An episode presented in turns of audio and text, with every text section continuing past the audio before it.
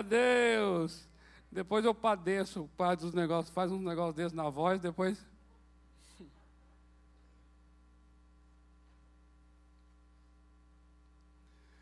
Uau! Amados, o que vocês acharam desse telão aqui? Porque ele chegou assim e não vi ninguém falando dele assim. Moço, que telão, viu? Eu cheguei assim e falei, uau! Glória a Deus, louvado seja o nome do Senhor pelos recursos que Ele nos dá, né? cada vez mais aperfeiçoando. Louvado seja Deus. Né? Olha só, falar em telão, tem, tem condições de, é, ao invés dele ficar apagado, ter assim um, uma imagem lá assim atrás, isso pode ou não? É, pode ser até aquela lá mesmo, estava há poucos instantes aí no cântico, né? aquele céu e aquela cruz lá no fundo, aquele céu avermelhado assim. Eu não sei se isso é possível. Estou fazendo um pedido aqui que eu não sei se isso é possível, não sabe? Cadê? Oh, oh, glória a Deus. Vamos pregar aqui. Está tá de noite mesmo? O quê? Na igreja é diferente. glória a Deus. Olha só que lindo. Isso pode permanecer aí? Coisa linda, louvado seja Deus. Olha que imagem linda. Estamos pregando aqui debaixo do céu mesmo, a, a, a, ao ar livre, né? As estrelas e aquela cruz lá, trazendo esse testemunho poderoso da obra do Senhor Jesus Cristo. Louvado seja Deus. Aleluia, amados. Grande é o Senhor, grande é o Senhor, né? Queridos, é, abra a tua Bíblia, por favor, no profeta Joel, que é o profeta que nós estamos aqui. É, nesses domingos à noite, nós estamos com o nosso profeta Joel, no capítulo 2. Eu gostaria de ler três versículos com vocês. O versículo 23, o versículo 28 e o 29. Em Joel 2.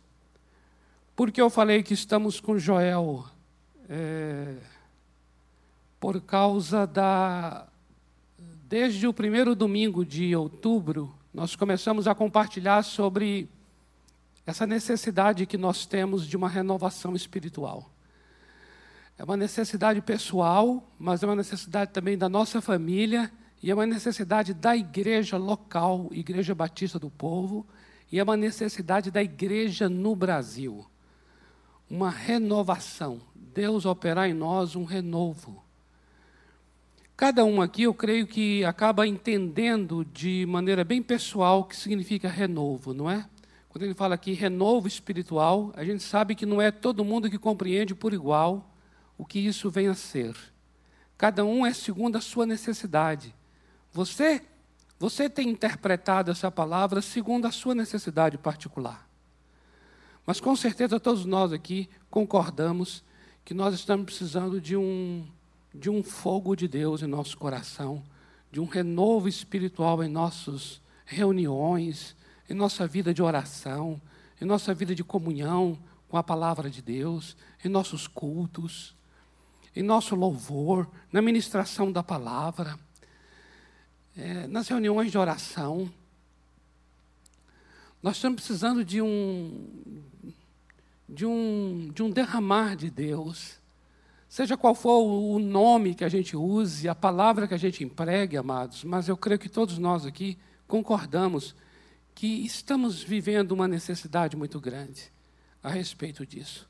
Eu estava ontem orando sobre isso e, e veio tão forte ao meu coração quantos desafios que nós temos, quanta obra do maligno que tem nos assolado, quantas enfermidades cada vez mais complexas, cada vez mais difíceis de lidar, quantas é, situações tão, tão é, novas no que diz respeito a, ao, que é, ao que é maldito.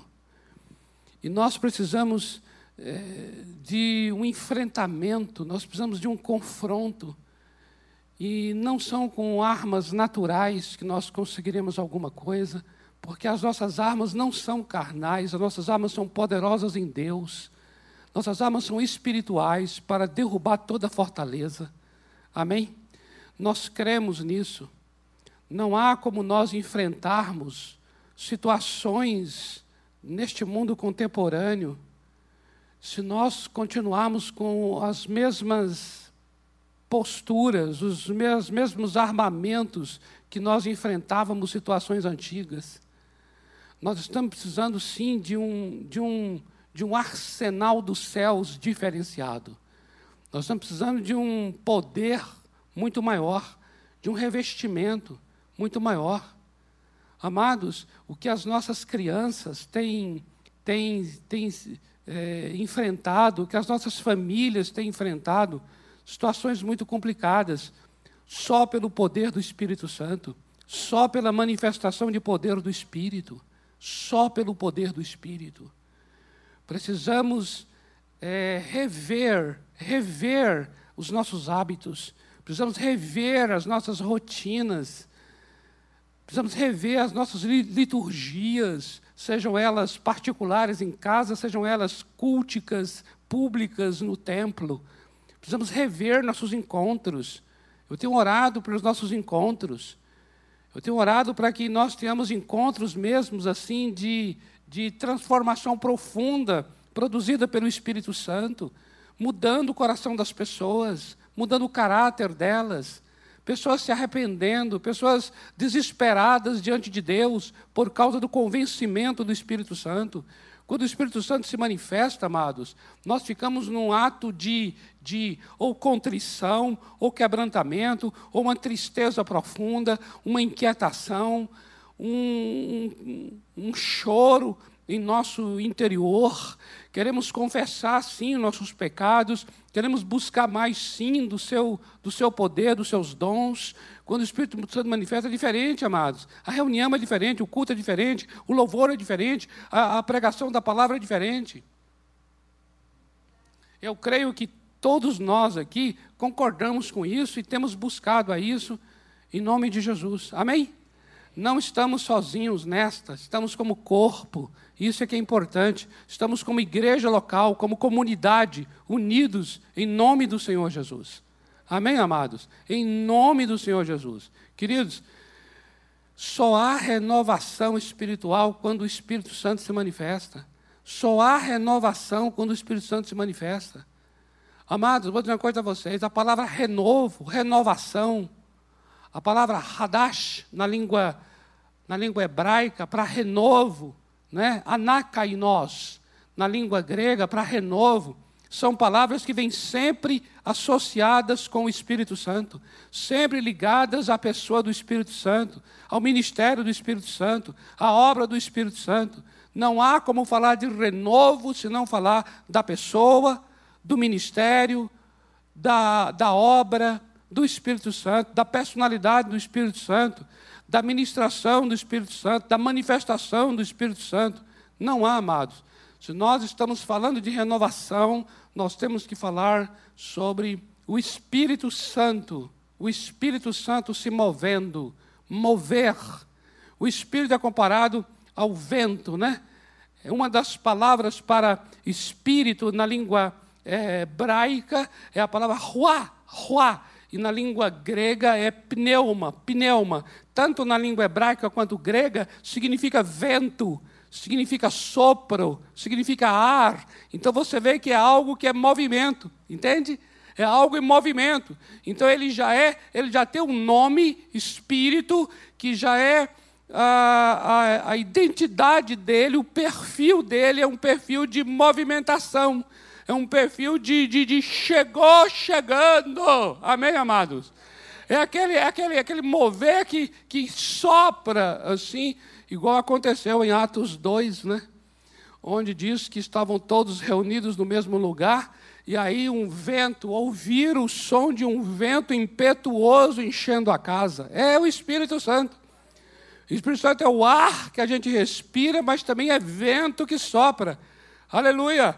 E nós, como igreja local, eu vou dizer uma coisa a você, e eu creio que todos concordam: precisamos de um sopro, de um vento do Espírito Santo soprando nesse ambiente, soprando entre nós, soprando em nossas vidas pessoais, soprando em nossas casas, em nossos trabalhos, soprando, aquele vento que sopra, porque a palavra fala o quê? O vento sopra onde quer, amém?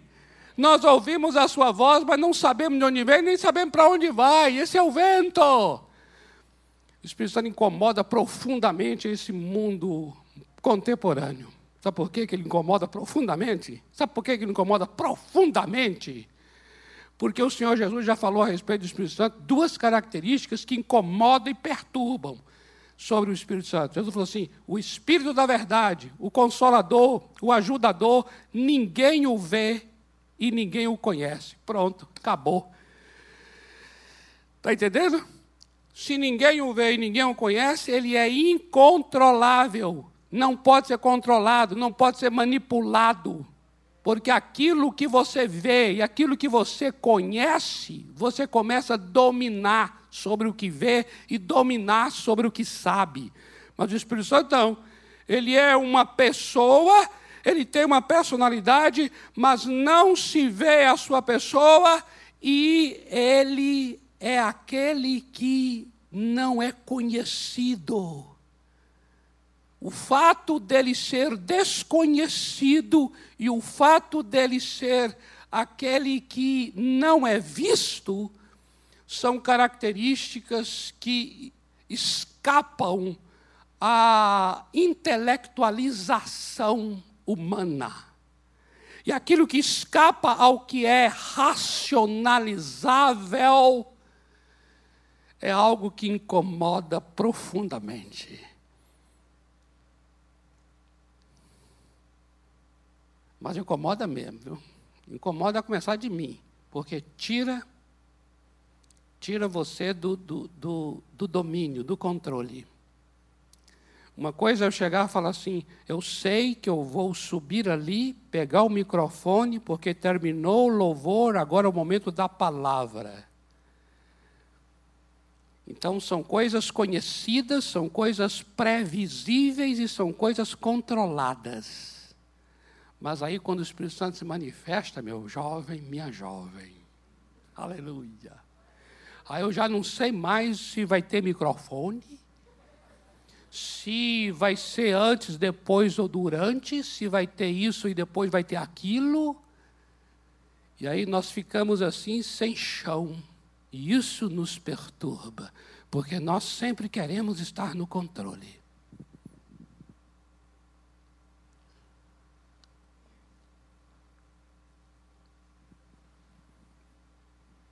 Observe então o profeta Joel, nós começamos com ele Começamos com ele em que ele narrava, descrevia um quadro, um quadro assim de profunda necessidade. A videira secou, a oliveira secou. Depois nós continuamos com o profeta Joel também, em que ele nos apresentava agora um quadro de como é que eu devo responder a uma videira que seca, a uma oliveira que seca. E eu devo responder com uma vergonha. Eu devo responder com pano de saco e cinza. Eu devo responder com um coração de humildade e quebrantamento. Eu devo reconhecer que secou. Eu não devo dar outro nome.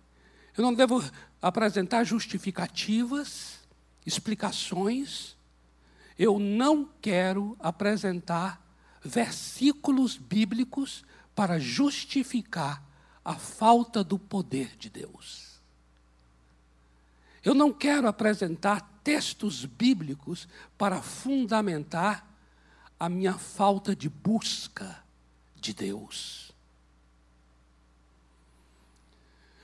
O profeta então vai nos mostrando que nós devemos rasgar não mais as vestes, que é aquela experiência somente exterior, comportamental, mas eu devo rasgar o coração. É uma experiência interior. É uma experiência de profunda, profunda e sincera, honesta e autêntica reação de quem reconheceu o seu próprio pecado, reconheceu sua frieza, reconheceu sua estagnação e voltou para Deus para dizer: há de haver mais.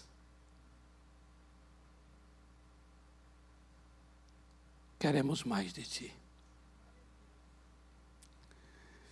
E aí, depois, quando essas pessoas voltaram a Deus em choro, em pranto, como diz o próprio profeta Joel, no capítulo 2, ele prossegue agora nesses textos que vamos ler, mostrando aquilo que Deus, então, vai estar trazendo como resposta. Olha que coisa linda agora, que é o versículo 23 do capítulo 2, que diz assim: Alegrai-vos, pois, filhos de Sião. Alegrai-vos, pois, filhos e filhas do Deus eterno. Alegrai-vos, regozijai-vos no Senhor vosso Deus, porque Ele vos dará em justa medida a chuva. Amém? O Senhor vai derramar chuva. Amém, amados? Porque olha só, a situação é: a videira secou, a oliveira secou, precisa de chuva. O Senhor dará a chuva, e aqui o texto prossegue dizendo que ele vai dar a chuva a temporã e a serôdia, ou seja, as primeiras chuvas e as últimas chuvas. Isso tem um sentido natural para Israel, mas tem um sentido espiritual para a igreja. Porque fala desse derramado do Espírito Santo lá nos primeiros dias da igreja e fala do derramado do Espírito Santo nos últimos dias. Então haverá um derramar de Deus. Por quê? Porque a terra está seca. A plantação está seca, o gado está morrendo, precisa de chuva. Aí vem então o versículo 28 e o 29, que já é mais conhecido nosso, que diz assim: E acontecerá depois que derramarei, atenta para esse verbo aqui, derramarei. Está falando de, do Espírito Santo como se fossem águas de chuva. Eu derramarei o meu espírito sobre toda a carne e o que vai acontecer? Vossos filhos e vossas filhas profetizarão, vossos velhos sonharão, vossos jovens terão visões. Aleluia! Eu não vou perguntar aqui quem são os velhos que estão aqui para sonhar, porque quem é, os velhos não gostam de apresentar que eles são os velhos. Então, então eu vou falar para todos os jovens que estão aqui reunidos. Amém? todos os jovens que estão reunidos aqui, vocês terão visões. Aleluia! Amém! Visões espirituais, visões espirituais. O Senhor vai abrir vossos olhos e vocês terão visões. Visões. Quem estava aqui ah, nesse momento apresentando aqui, né, fazendo esse momento de transição e, e, e orando pelos dízimos, é o nosso querido João, João, Nar, João Navarro. Não sei se vocês conheciam já o João Navarro. Né? O João Navarro.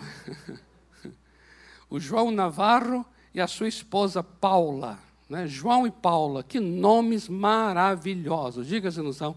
Assim, o apóstolo João e o apóstolo Paulo. Então, João e Paula. Não é? O João, ele vai, daqui a pouco, ele vai ser ungido, né? Pastor para a glória de Deus, não é, meu amado? E esse casal tem pastoreado jovens aqui da igreja. Uhul! Cadê os jovens? Uhul! Os jovens da igreja. Aleluia! Glória a Deus. Os jovens terão visões. Amém?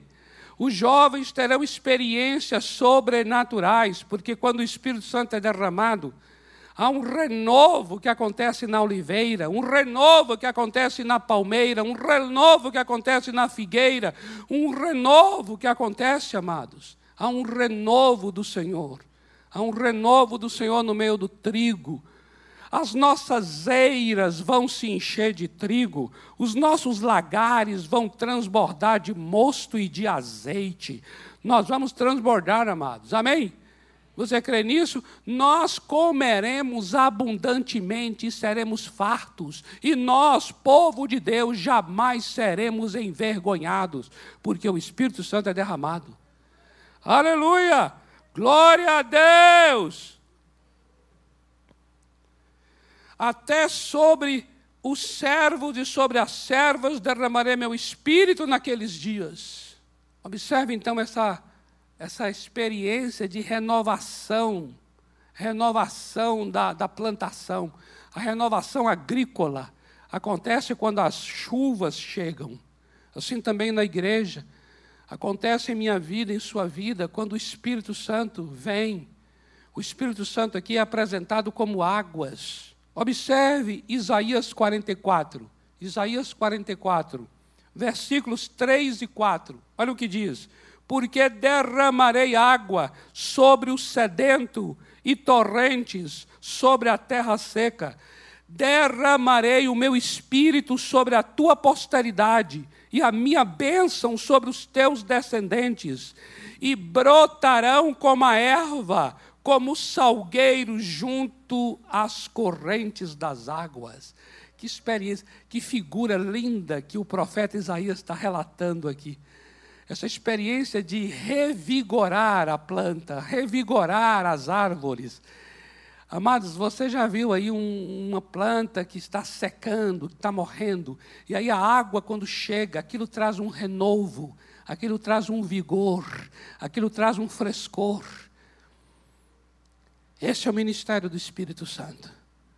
O ministério do Espírito Santo tem a ver exatamente como a água. Do mesmo jeito que a água opera na planta, o Espírito Santo opera na igreja. Observe então que isso aconteceu e se cumpriu em Atos capítulo 2, versículo 33. Olha só para Atos 2, 33. Eu vou ler aqui o momento exato quando o Espírito Santo é derramado. Qual foi o momento exato? Agora, preste atenção nisso aqui, porque agora nós vamos entrar mais profundamente no assunto, tá bom?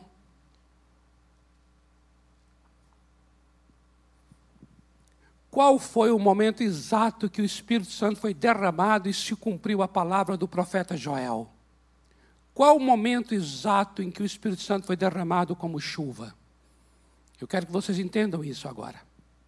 O momento exato em que o Espírito Santo foi derramado foi na hora exata em que Jesus Cristo havia sido glorificado. Por quê?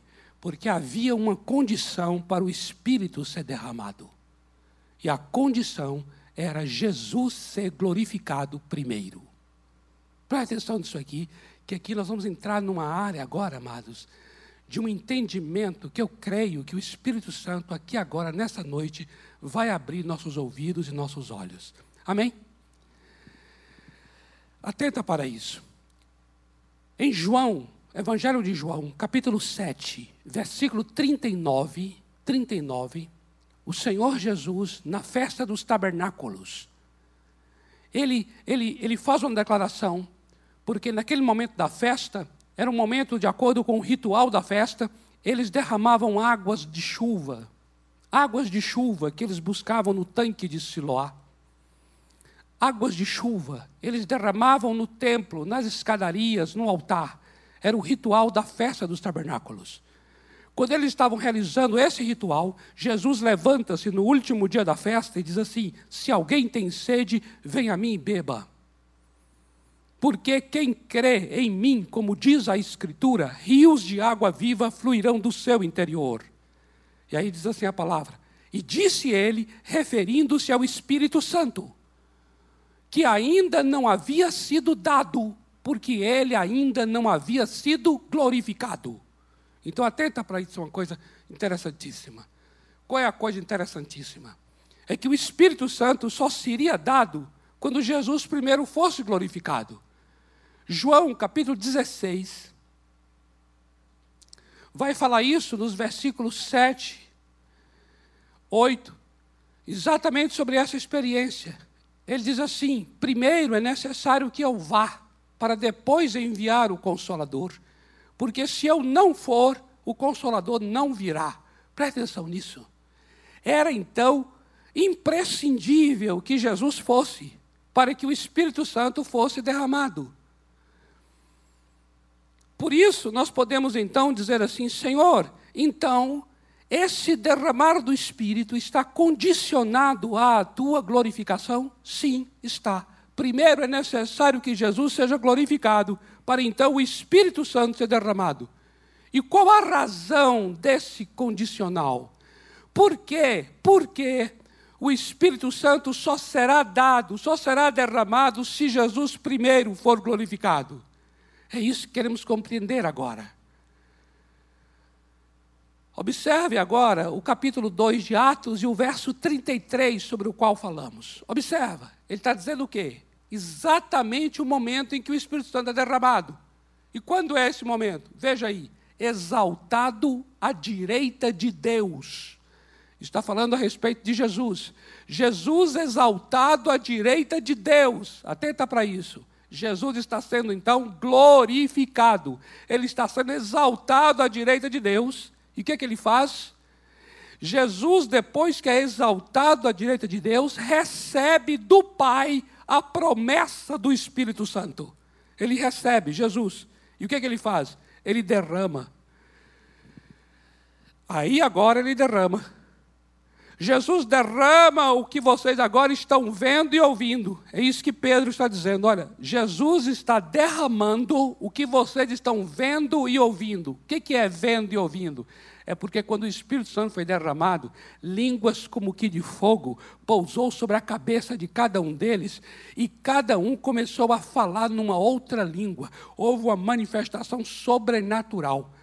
Sobrenatural naquela hora ali. Eles viram, observa, eles viram a manifestação e eles ouviram a manifestação. Foi uma manifestação. Quando ele fala manifestação, a gente está dizendo aquele que é invisível, aquele que ninguém conhece, ele se manifesta. E ao se manifestar, será visível e será audível, será perceptível. O que, Jesus, o que Pedro está dizendo aqui é que Jesus foi glorificado, recebeu do Pai a promessa do Espírito Santo, como ele havia dito em João, de que ele enviaria, ele receberia de Deus a promessa e enviaria. Agora é o momento dele enviar. E o momento dele enviar é o momento em que ele é exaltado à direita de Deus. Podemos então, amados, aferir a partir desse texto o seguinte: podemos inferir a partir desse texto o seguinte, de que Jesus necessitaria concluir toda a sua obra completar toda a sua obra para que o Espírito Santo fosse derramado. Se Jesus, se Jesus precisava concluir toda a sua obra primeiro, para que o Espírito Santo fosse derramado, então quer dizer que o ministério do Espírito Santo tem a ver com a obra concluída. Vocês estão compreendendo? Amém? O Espírito Santo não iria fazer nada de si mesmo. O que ele vai fazer tem a ver com tudo que Jesus fez. Portanto, era necessário que Jesus concluísse o que ele tinha que fazer para então derramar o Espírito.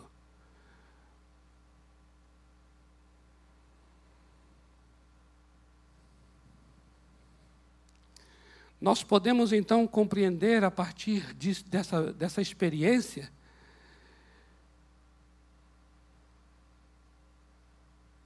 de que a relação que eu tenho com a obra de Jesus tem a ver com a manifestação do Espírito Santo.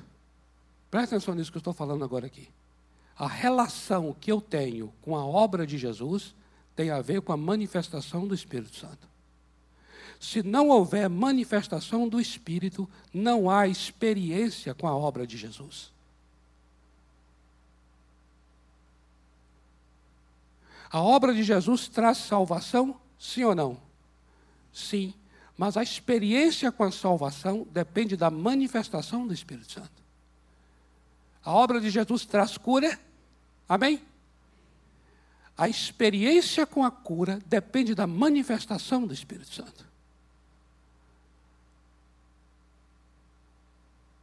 Portanto, é a relação direta com o Espírito Santo que determina a minha experiência com a obra de Jesus. Por isso é que o Espírito Santo só foi dado quando essa obra de Jesus foi concluída. Eu queria ler dois textos para os irmãos aqui, para a gente compreender por quê, por quê, por quê precisamos de uma renovação espiritual.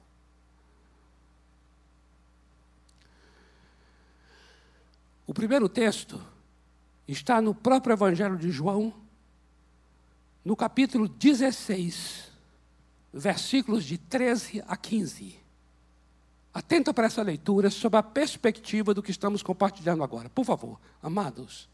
João 16, de 13 a 15, diz assim: quando vier, porém, o Espírito da Verdade, está falando do Espírito Santo, quando ele vier, ele vos guiará a toda a verdade, porque não falará por si mesmo. Presta atenção aqui. O Espírito Santo não falará por si mesmo. Agora veja, mas dirá tudo o que tiver ouvido, e vos anunciará as coisas que hão de vir. Observa. Ele, ele é o Espírito Santo, me glorificará. Por quê? Por quê? Por que o Espírito Santo glorificará o Senhor Jesus? Olha a resposta. Porque há de receber do que é meu. Presta atenção aqui. Jesus está dizendo assim: o Espírito Santo há de receber do que é meu. O que é meu eu dou ao Espírito Santo. O que é meu, eu dou ao Espírito Santo. E o Espírito Santo faz o quê? Anuncia isso a vocês. O Espírito Santo não falará e não fará, presta atenção, ele não falará e não fará nada dele mesmo.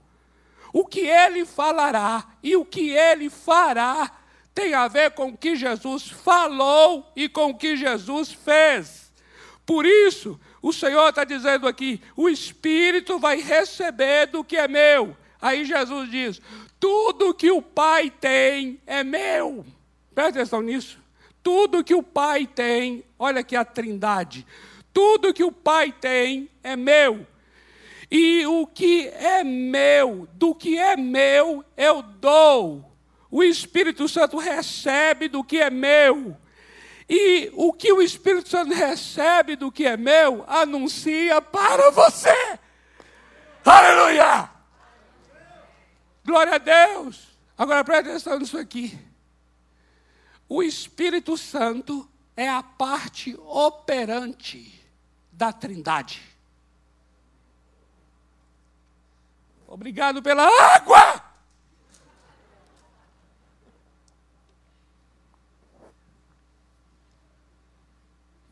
O Espírito Santo é a parte operante da Trindade. O que o Pai planeja, o Filho faz e o Espírito Santo aplica. Eu tenho uma experiência com a obra de Jesus quando o Espírito Santo se manifesta.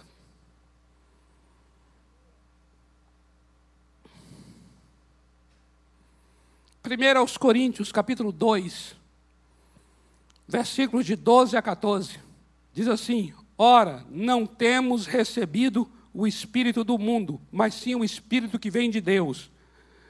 Para quê? Para quê? Para que conheçamos o que por Deus nos foi dado gratuitamente. Olha aí, é o Espírito Santo que nos faz conhecer o que Deus nos deu de graça. Disto também falamos. Observe, não em palavras ensinadas pela sabedoria humana, mas ensinadas pelo Espírito Santo, conferindo coisas espirituais com espirituais. Ora, o homem natural não aceita as coisas do Espírito de Deus, porque para ele são loucura e tolice, e não pode entendê-las, porque elas se discernem espiritualmente. Aleluia. O que nós estamos vendo aqui nesses dois textos, de João e de Coríntios, é de que o Espírito Santo, ele é que opera aquilo que Deus nos deu. Ele é quem opera em nós aquilo que Jesus fez por nós.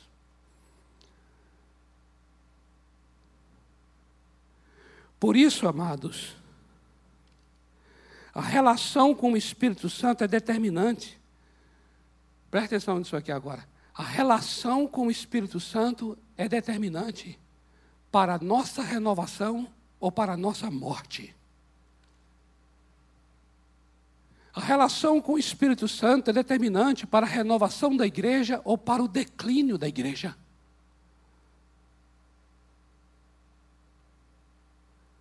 Porque é pelo ministério do Espírito Santo que temos acesso à obra de Jesus.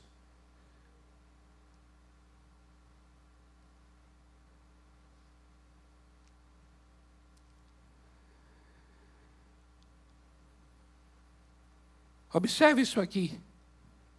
As manifestações do Espírito Santo. Agora atenta para os textos, não precisa ler não, só ouça aqui agora.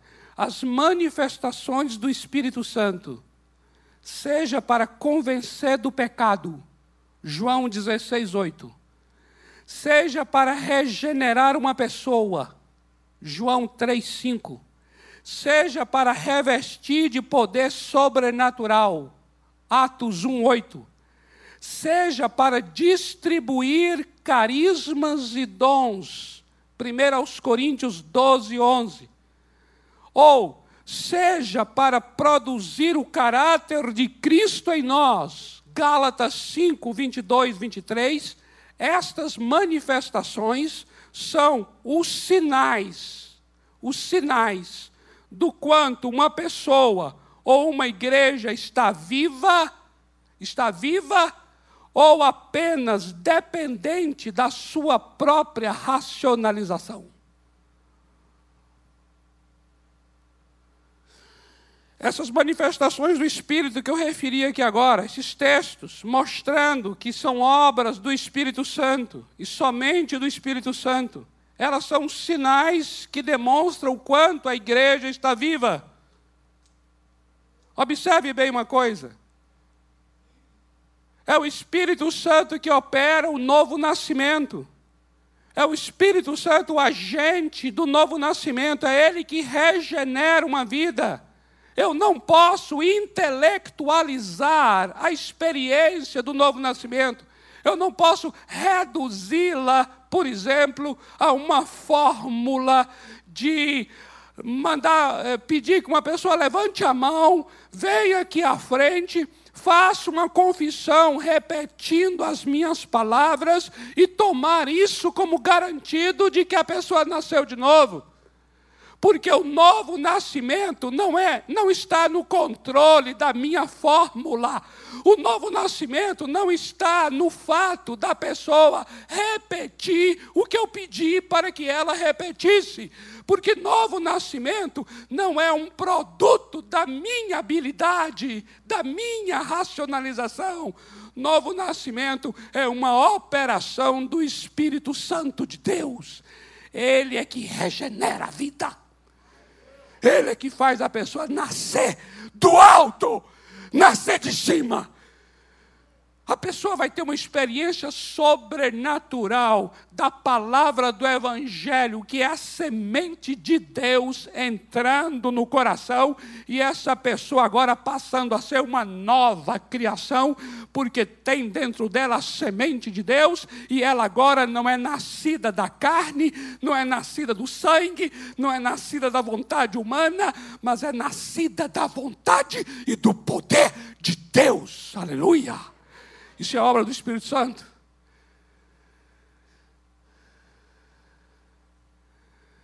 Isso é poder do Espírito Santo. Pessoas ah, neste lugar, neste nosso ambiente aqui agora, convencidas do pecado, isso é obra do Espírito Santo. Ele é quem me convence do pecado. Qual pecado? De não crer em Jesus. É assim que a palavra mostra.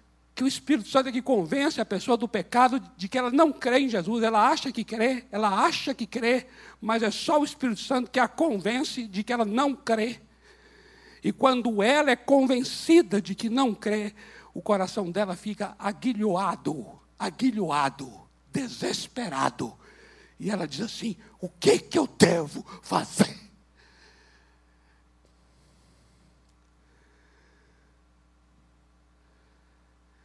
Eu vou confessar uma coisa a vocês. Eu quero rever os meus apelos. Eu quero rever o que se chama de conversão. Porque o que nós todos aqui anelamos, suspiramos e oramos é para que as pessoas venham com o coração quebrantado, convencidas do seu pecado, desesperadas, dizendo assim: Agora eu sei quem é meu Salvador. Jesus Cristo é meu único Salvador. Porque eu sinto o desespero de estar perdida e morta em meus pecados. Eu preciso de um Salvador. Essa necessidade, esse, esse grito, é uma obra do Espírito Santo dentro do coração da pessoa. Diga se não precisamos orar por isso. Amados, quando nós começamos a ver a pessoa, a obra, o ministério do Espírito Santo, nós vamos vendo a necessidade profunda que nós temos de uma renovação.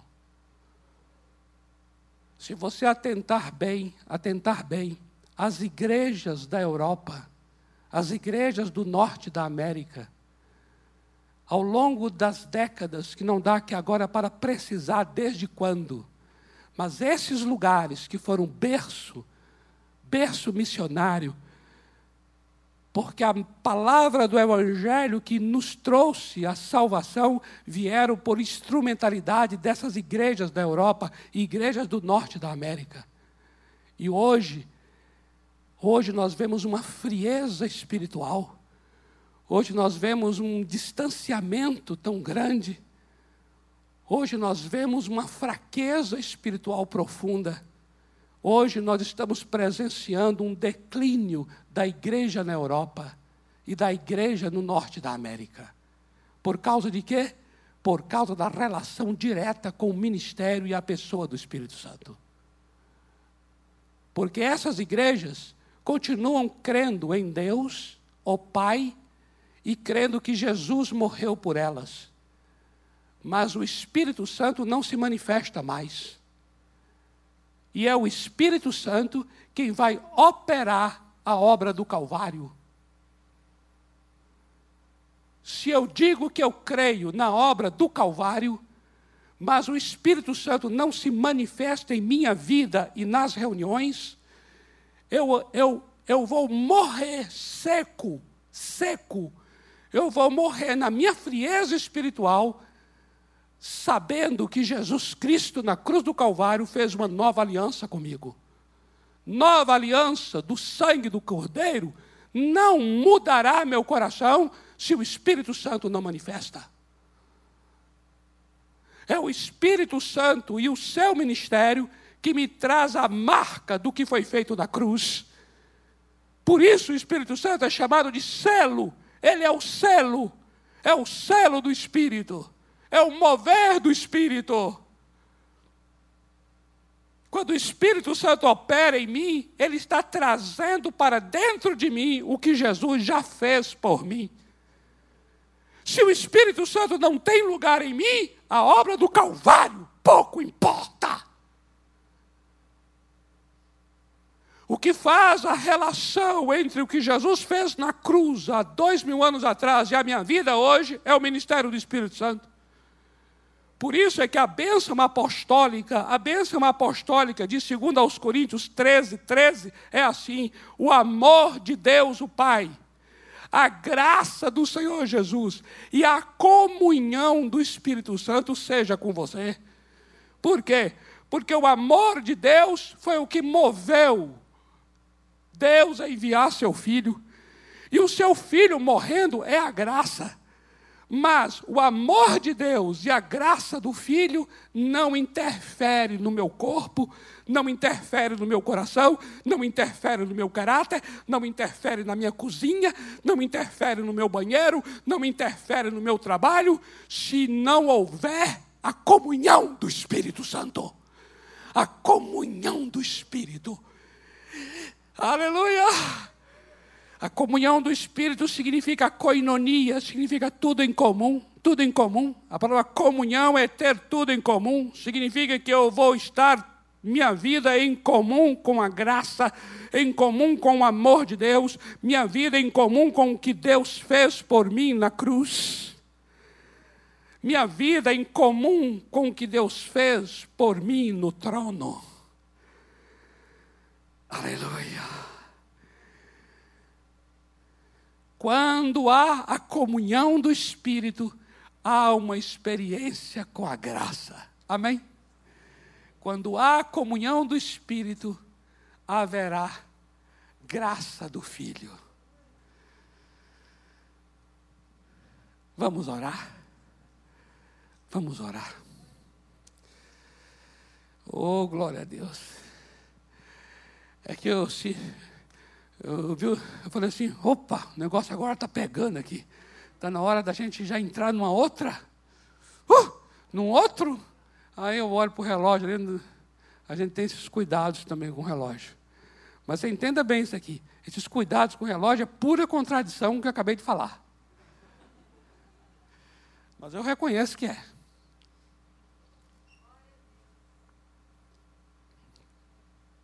Por enquanto, o nosso culto está controlável. Porque as águas ainda estão dando lá nos artelhos. E quando as águas dão nos artelhos, a gente ainda anda com o nosso controle, sabendo para onde a gente vai. Ó, eu vou é para cá, eu vou para cá, então eu é que determino para onde eu vou. Mas vai chegar um momento em que as águas vão subir para o joelho. Depois as águas vão subir para os lombos. E aí você vai perder o chão. Você já perdeu o chão entrando no, no mar ou num rio, dá uma agonia, não dá? Dá uma agonia. Eu vou andando assim no meio da. Aí a água vai subindo aqui, vai tendo um negócio aqui assim.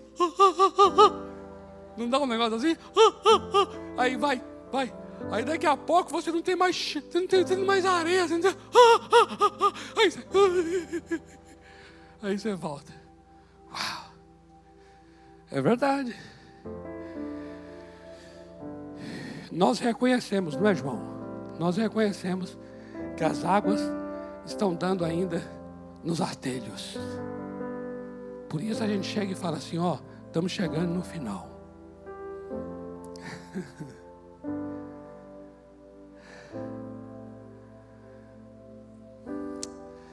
a relação da igreja com o Espírito Santo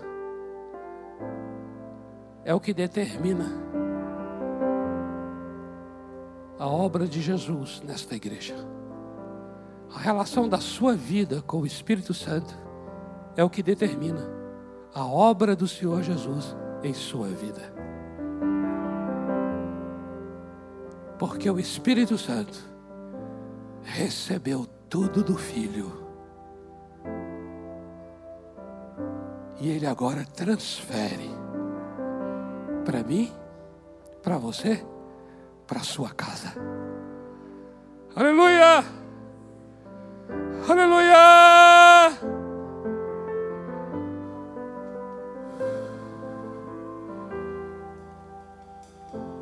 Aleluia!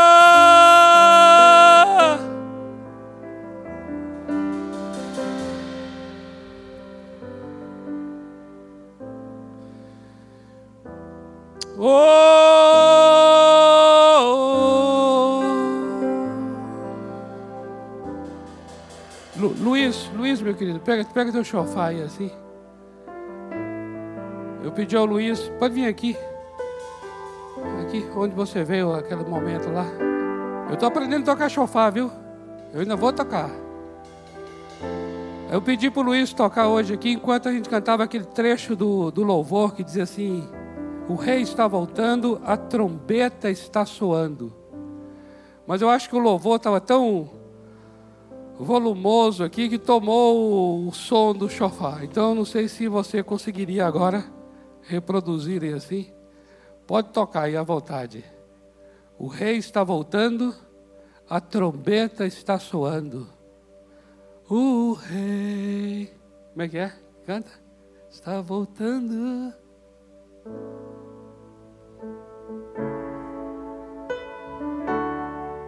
A trombeta.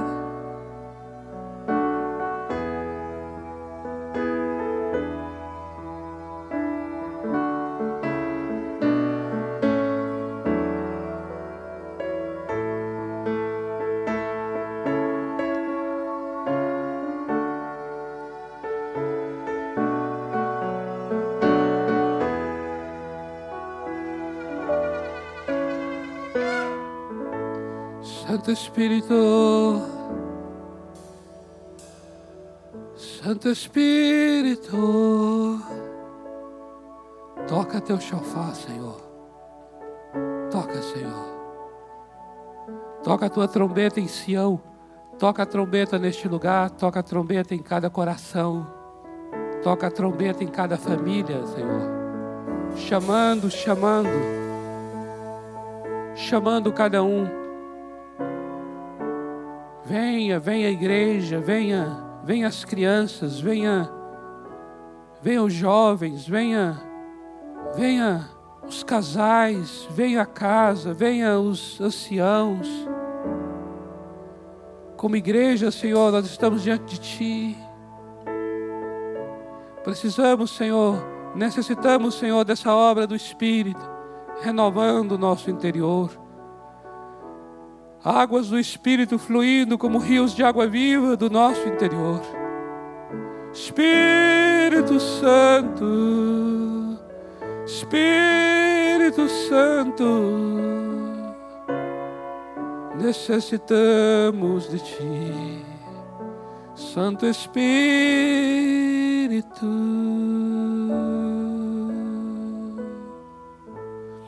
Vamos ficar em pé, amados. Eu gostaria que você orasse agora nesse sentido. Se você está aí com uma pessoa ao teu lado, você pode, né, com toda a liberdade, colocar a mão no ombro dela, dessa pessoa. Se estiver sozinho, não tem nenhum problema não. Pode estender tua mão assim. Mas eu gostaria que nós orássemos agora dizendo assim: Espírito Santo, move-te no interior, move-te no homem interior Move-te as águas no interior do teu filho, da tua filha, Santo Espírito. Vem águas que renovem, renovem, renovem, renovem as forças, renova o corpo, renova a alma, renova as emoções.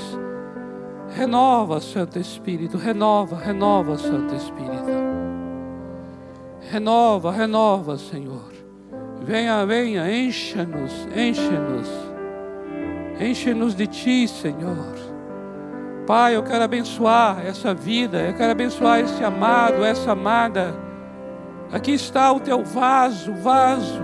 Enche, enche, enche este vaso, enche este vaso, enche este vaso. Santo Espírito, vem mesmo, renovando o interior, renova o coração. Vem, vem, acende o fogo outra vez, acende o fogo outra vez Vem queimando cada vida, cada coração neste lugar. Renova, renova, renova o ânimo. Renova, renova, renova o ânimo. Renova a alegria, renova a alegria. Renova a unção, a unção. Renova os dons. Renova o carisma. Renova. Santo Espírito quebranta, quebranta cada coração neste lugar. Traz uma coisa nova no interior do teu filho, da tua filha, Santo Espírito. Queremos experimentar o que Jesus te entregou. Queremos experimentar o que Jesus te entregou. Aleluia! Aleluia! Queremos, queremos experimentar entregou. Santo Espírito, Santo Espírito, queremos experimentar o que Jesus te entregou. O que Jesus te entregou. Ah, Senhor, vem, batiza-nos, batiza, batiza, batiza, batiza com fogo, batiza com novas línguas, batiza com novas línguas, enche-nos do Espírito Santo, renova, renova nossa língua, renova nosso idioma, renova as nossas palavras, renova, Senhor, renova, Senhor. Oh, aleluia! Vem, Senhor, vem com as tuas águas, vem com as tuas águas, vem com as tuas águas, renova, Senhor, renova, Senhor, renova, Senhor, vem com as tuas águas, águas que renovam, fluam do nosso interior, rios de água viva, rios de água viva. De água viva. Aleluia. Glória a Deus. Amém, amados. Aleluia. Senhor, eu quero abençoar os teus filhos. Estamos diante de desafios, diante de situações que foge à nossa competência, que vai além das nossas habilidades, que vai além dos nossos limites. E nós oramos agora para que o Teu Espírito nos conduza, nos guie de uma maneira tão soberana e sobrenatural. É tão bom, é tão bom renova a nossa fé quando a gente tem uma experiência tão rica, tão, tão sobrenatural. Eu abençoo cada um dos teus filhos para experimentarem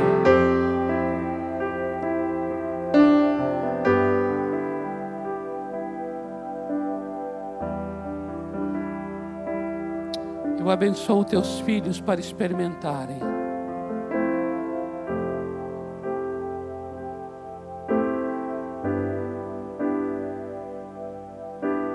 Eu oro para que tenham, Senhor, aquela experiência inesperada. Que quebranta o coração e nos faz chorar de dentro para fora. O teu espírito constrangendo o nosso coração. Eu abençoo teus filhos para experimentarem coisas íntimas, profundas. Serem canais dos dons do Espírito Santo para abençoar pessoas que não estão aqui agora e não podem estar, mas que serão alcançadas por este poder. Por isso eu abençoo o teu povo reunido neste lugar e aquele que está em casa também seja agora igualmente ministrado. E eu declaro pela fé que o amor de Deus a graça do Senhor Jesus e a comunhão, a comunhão, a comunhão do Espírito Santo, seja com este filho e esta filha tão amado e amada. Oh Deus, eu abençoo teu filho com esta bênção apostólica. O amor de Deus seja sobre a tua vida, a graça do Senhor seja sobre a tua vida, e a comunhão do Senhor, a comunhão do Espírito Santo te faça experimentar essa graça, desde agora e para sempre. Amém. Amém, amados. Glória a Deus. Glória a Deus. Nós vamos continuar, vamos continuar ministrando sobre o Espírito Santo. Semana que vem é uma noite muito especial porque teremos a ceia do Senhor. E a ceia do Senhor é um momento de comunhão. E eu quero muito orar e quero que você ore comigo durante a semana para que a gente tenha aqui experiências com a obra do Calvário. Porque a ceia é uma lembrança do que Jesus fez na cruz. E nós queremos orar para que a gente tenha experiências com a obra da cruz. E para ter essas experiências, é, precisamos da manifestação do Espírito Santo em nosso meio. Amém? Então vamos orar por isso, buscarmos juntos nessa semana para termos essas experiências com a comunhão do Espírito, em nome do Senhor Jesus. Amém, amado? Você que pode aí, no caso, né? Dê um abraço a essa pessoa que está perto de você, tá bom? Você que não pode, recebe aí uma cotovelada. Uma cotovelada é assim, ó. Recebe aí um cotovelo, tá bom? Você de casa aí também, né? Não podemos estar juntos por enquanto, mas nós vamos ter esse momento em nome do Senhor Jesus. Amém? Glória a Deus. E aí os amados já conhecem aqui o protocolo, né? Vocês podem assentar e as nossas saídas sempre começando por aqueles que estão mais próximos da saída e assim sucessivamente. Muito obrigado, amados, pela vida preciosa de vocês. Vamos mesmo nos reunir em oração durante essa semana, orando para uma experiência de ceia renovadora, em nome do Senhor Jesus.